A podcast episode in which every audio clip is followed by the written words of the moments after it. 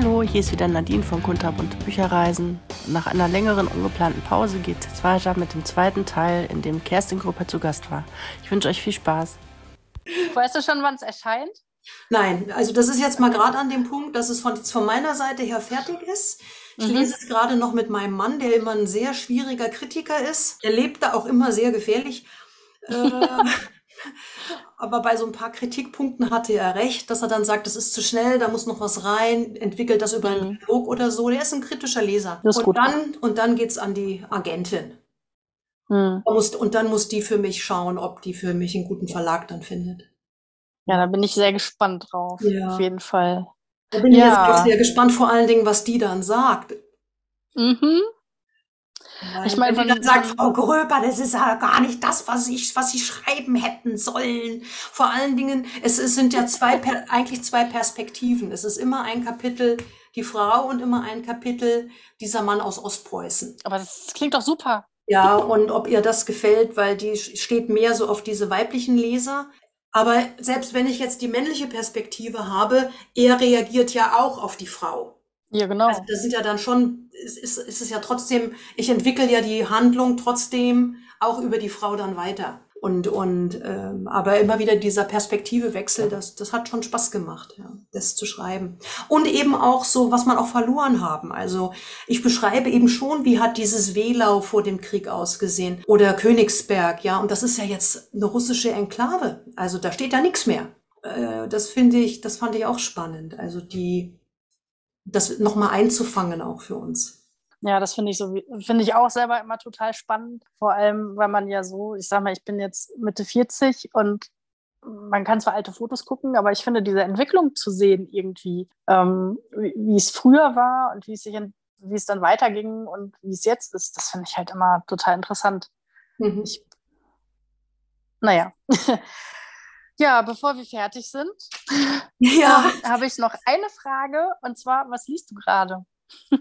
Was ich gerade lese? Ja, das ist auch wichtig immer.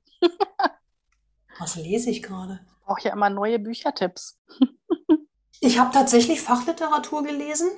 Okay. Ähm, über zum Beispiel über den Hungerwinter ähm, mhm. 46, 47. Mhm. Also das hatte ich jetzt zuletzt gelesen, da hatte ich mir nochmal ähm, Literatur geholt. Das fand ich, ist auch eine Neuerscheinung jetzt gewesen. Ich glaube, das halt Buch heißt auch Hungerwinter 46, 47 oder so. Also wenn ich lese, dann tatsächlich im Moment eher Fachliteratur. Okay. Ähm, also da, äh, ich kann mich schlecht manchmal so auf eine andere, auf eine andere Geschichte einlassen. Ich denke mir immer, ach, ich hätte das, ich hätte das jetzt so oder so geschrieben. Oder also ich, ich entwickle immer die Geschichte dann gleich weiter, ja. Und ähm, ja, genau, also das war jetzt das Letzte, was ich gelesen hatte. Oder, also ich, ich lese viel Fachliteratur. Okay. Ja. Hätte ich jetzt nicht gedacht, aber gut.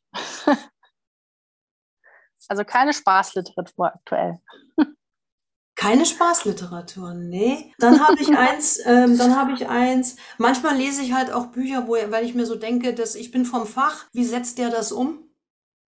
Und ähm, und ich schreibe keine schlechten Rezensionen. Das mache ich nicht. Okay. Ähm, also, also selbst wenn ich jetzt denke, boah, ist das schlecht recherchiert. Also da ärgere ich mich dann zwar, aber ich schreibe keine schlechte Rezension, dann ignoriere ich es einfach. Okay. Und, ähm, und da hatte ich mir eben auch ein Buch geholt, handelt äh, von dem Sioux-Aufstand in Minnesota. Ähm, wo sehr viele deutsche Siedler auch umgekommen sind. Und äh, das Buch heißt, glaube ich, Die weiße Krähe. Mhm. Und ich hatte mir das eigentlich geholt, weil ich gedacht habe, das vernichte ich bestimmt. Und hab's und fand es dann aber ganz, äh, ganz gut geschrieben. Mhm. Ich mir denke, so bei den Indianern hätte er noch, das hätte er ein bisschen besser darstellen können.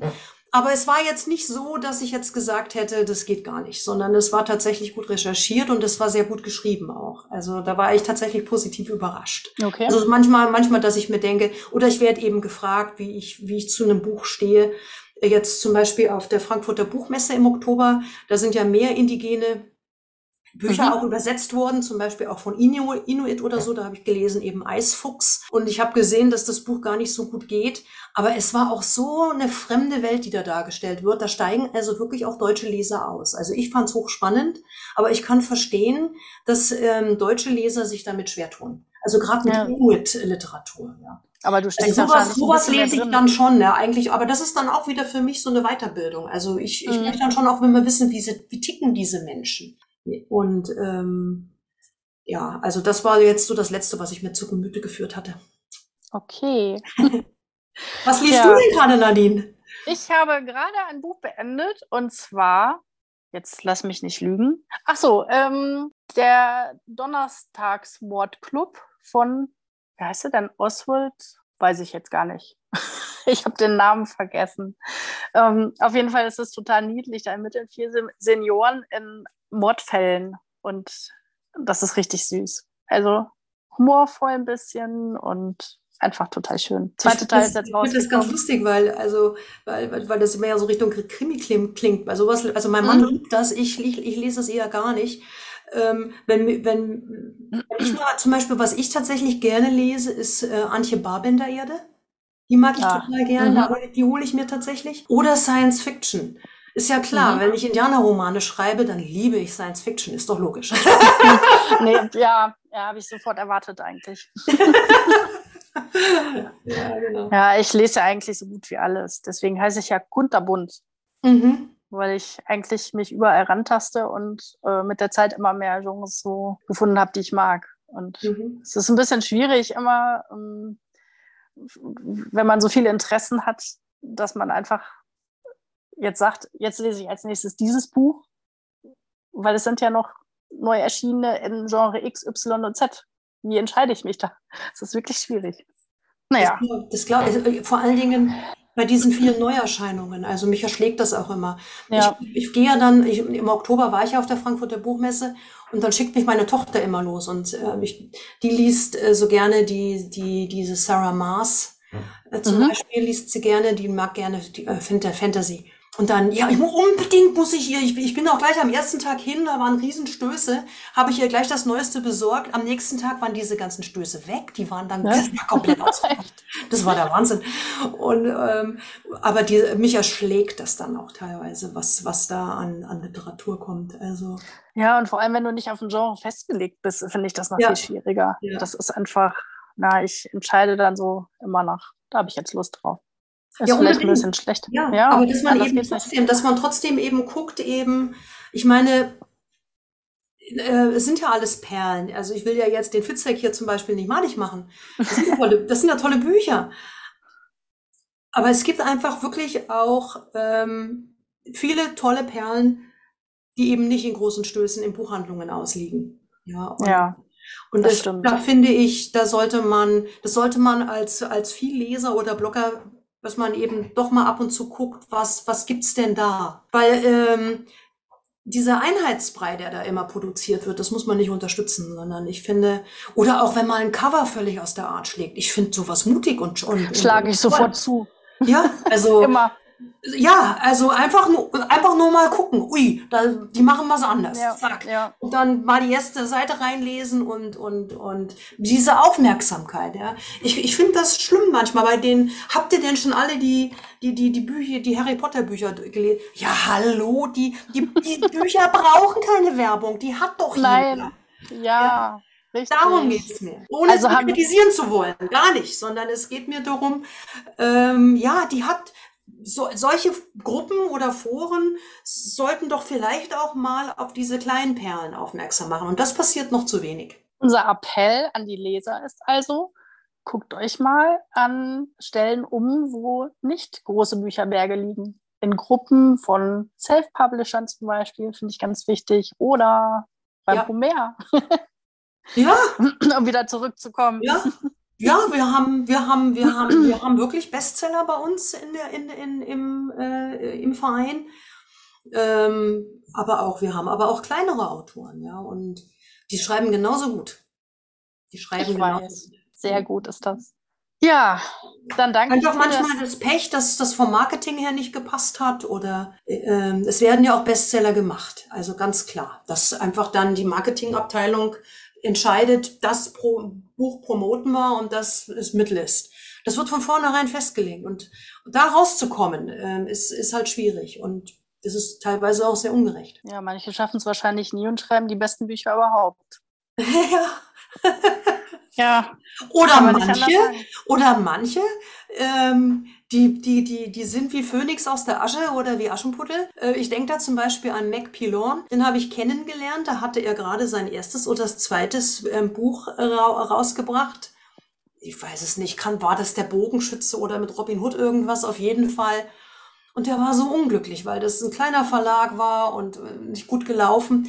Und das ist der Wahnsinn. Die Bücher sind dann von einem großen Verlag äh, äh, äh, genommen worden ist jetzt ausgezeichnet zum Beispiel ähm, als bei diesem einen Forum ähm, als bestes Buch des Jahres. El Cid ähm, ist von ihm und, mhm. und der, der, kann sich gar nicht retten. Ja, der weiß gar nicht, wie ihm geschieht.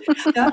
Und der hat's geschafft. Also das, der, das war erst bei einem kleineren Verlag, ist von einem großen Verlag übernommen worden. Aber das ist wirklich, das sind diese Aschenputtelgeschichten. Aber die sind natürlich dann auch toll, ja, wenn äh, es einem Autor dann auch ähm, gelingt, äh, da aus diesem Aschenputtel-Dasein rauszukommen und dann doch bei einem größeren Verlag zu landen. Aber das ich finde auch. Das ja. ist echt eine, schön, eine schöne Sache. Ja. Vor allem, wenn man, wenn man überlegt, wie viele eigentlich, also ich kriege das ja mit durch die ganzen Gruppen, wie viele Autoren so, hört sich jetzt blöd an, rumkrebsen, wo ich denke, warum will nicht jeder dieses Buch lesen oder diese Reihe lesen? Das ja. ist einfach, weil es nicht richtig oder nicht ah, nicht richtig ist das falsche Wort, aber nicht promotet wird von irgendwelchen ja. Verlagen so richtig. Es geht dann unter und da werden dann wieder nur die Großen groß gemacht und ja.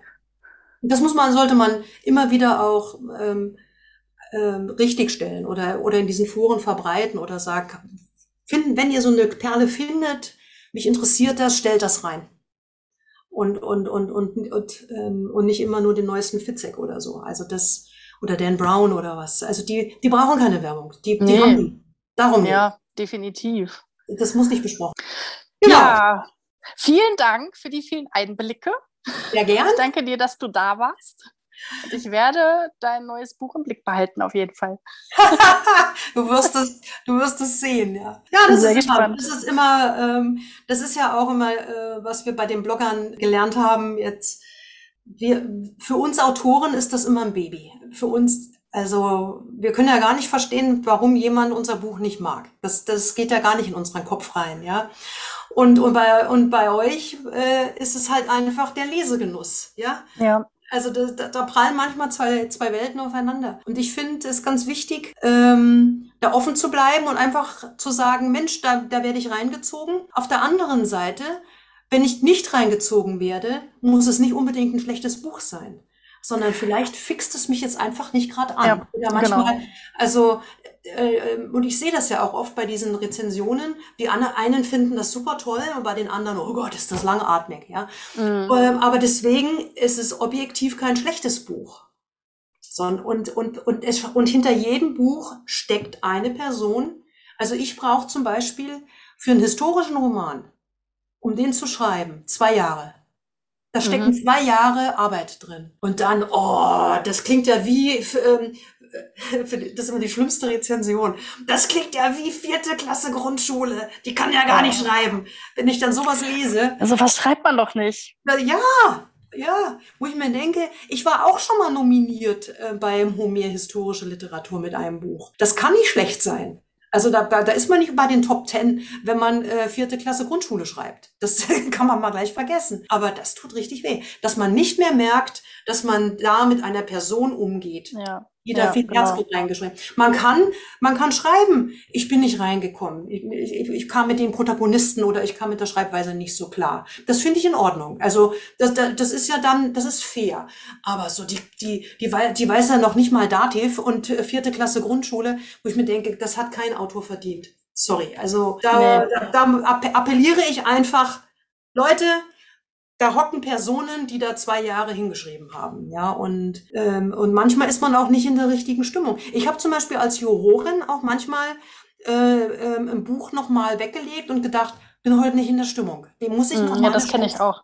Dass das ich noch mal dem Buch eine Chance gebe, das ist jetzt unfair, wenn ich das einfach auf die Seite tue. Ich war vielleicht nicht in der richtigen Stimmung und habe es mir dann noch mal hergenommen, ja.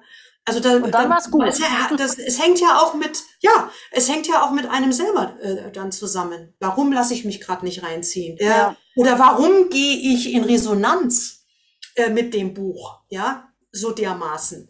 Also das kann ja sogar sein, dass das was, äh, was Positives ist, weil ich, weil das plötzlich eine Seite an mir anschlägt, die ich vielleicht gerade gar nicht verkrafte. Das hat aber ja. gar nichts mit dem Buch zu tun, sondern mit einem selbst.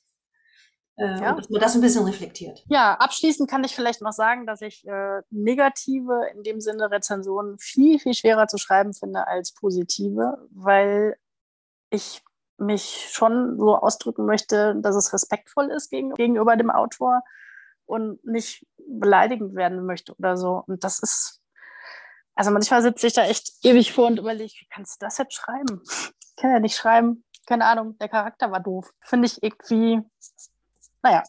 Ja, vor allen Dingen, manchmal schreibt man auch einfach einen doofen Charakter.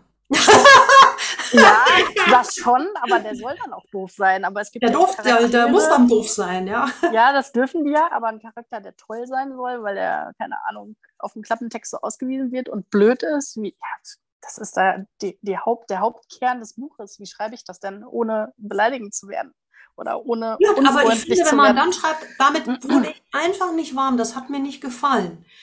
Dann bleibe ich ja bei mir, wenn ich schreibe. Ja, und ich suche den Grund dann immer noch. Ja, ja, oder aus dem und dem Grund. Also, oder genau, auch zum Beispiel, genau. ähm, ähm, das war von der Handlung her für mich einfach nicht mehr logisch nachvollziehbar, dass der Charakter sich so, so verändert oder so. Finde ich, ist das eine faire Kritik. Ja. Ja, also. Und das versuche ich aber auch wenn immer. mir zum Beispiel als Autor, ich habe mal was autobiografisches geschrieben und dann schreibt eine Rezensentin, dass sie mir das einfach alles nicht glaubt, was ich als Au-pair-Mädchen mal in Kanada gemacht habe, wo ich mir denke, ich habe hier das Ticket von Elton John, das hat ähm, 13,50 Dollar gekostet, das Konzert damals ja, habe ich mir leisten können, weil das die Konzertpreise tatsächlich so billig waren. Und mhm. glaubt mir das einfach nicht. Äh, da, da fällt mir dann nichts mehr ein. Also da denke ich mir, was, ich, soll ich dir mein Fotoalbum schicken? Da sind die Sachen drin. Ja, ähm, äh, ja das. Ja, eigentlich, eigentlich muss man sowas das, ignorieren. Da, da, da kann man, muss man ignorieren, ist klar. Äh, ich habe mir dann gedacht, hat sie, hat sie sich nicht drauf einlassen können, ist auch okay. Aber da, ähm, aber wenn dann Dinge, die tatsächlich recherchiert sind oder faktisch richtig sind oder wo ich sage, das ist aber so gewesen, das passiert in historischen Romanen häufiger, dass mhm. äh, jemand dann sagt, ähm, ja, bitte nachgoogeln, die Geschichte hat aber so stattgefunden. Mhm. Dann kann man höchstens sagen, okay, aber das hat mir trotzdem jetzt nicht gefallen, auch wenn es vielleicht so gestimmt hat. Ja. Da, da, dann, aber dann greift man den Autor ja nicht an, sondern dann also das hätte ich mir anders vorgestellt. Blöd, hat mir jetzt halt nicht gefallen. Ich finde, mit dem hat mir nicht gefallen oder ich konnte mit dem Protagonisten nicht warm werden oder vom Stil her war es mir zu langatmig, ist eine, ist eine positive Kritik. Ja, genau. Und nichts, was wehtut. Ja, das stimmt. Worte. ja, dann sage ich nochmal Danke für die schöne Zeit gerade. Danke dir, Nadine, für deine Und, Zeit. Ja, dann an meine Zuhörer, bis demnächst. Bis demnächst. Bei Homer. ciao, ciao. In zwei Wochen am Ostersonntag habe ich Veronika Rusch zu Gast. Sie ist die Autorin der Schwarzen Venus-Reihe. Da geht es um Josephine Baker. Ihr könnt gespannt sein. Bis dann. Tschüss.